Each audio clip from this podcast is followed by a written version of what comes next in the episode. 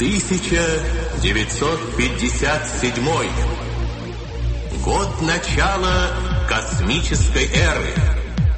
Над планетой Земля первый советский